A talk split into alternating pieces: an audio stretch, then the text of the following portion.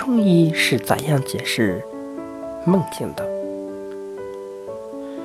释梦疗法就是对患者所做梦进行解释，由此辅助治疗某些身心疾病的方法。一、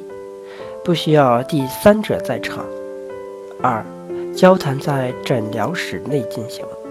三、多用启发式提问；四、不要生硬的追问；五、基本摸清发病的原因；六、清晰疾病的发展过程；七、清晰过去诊治的情况；八、鼓励病人充分地讲述自己的梦境。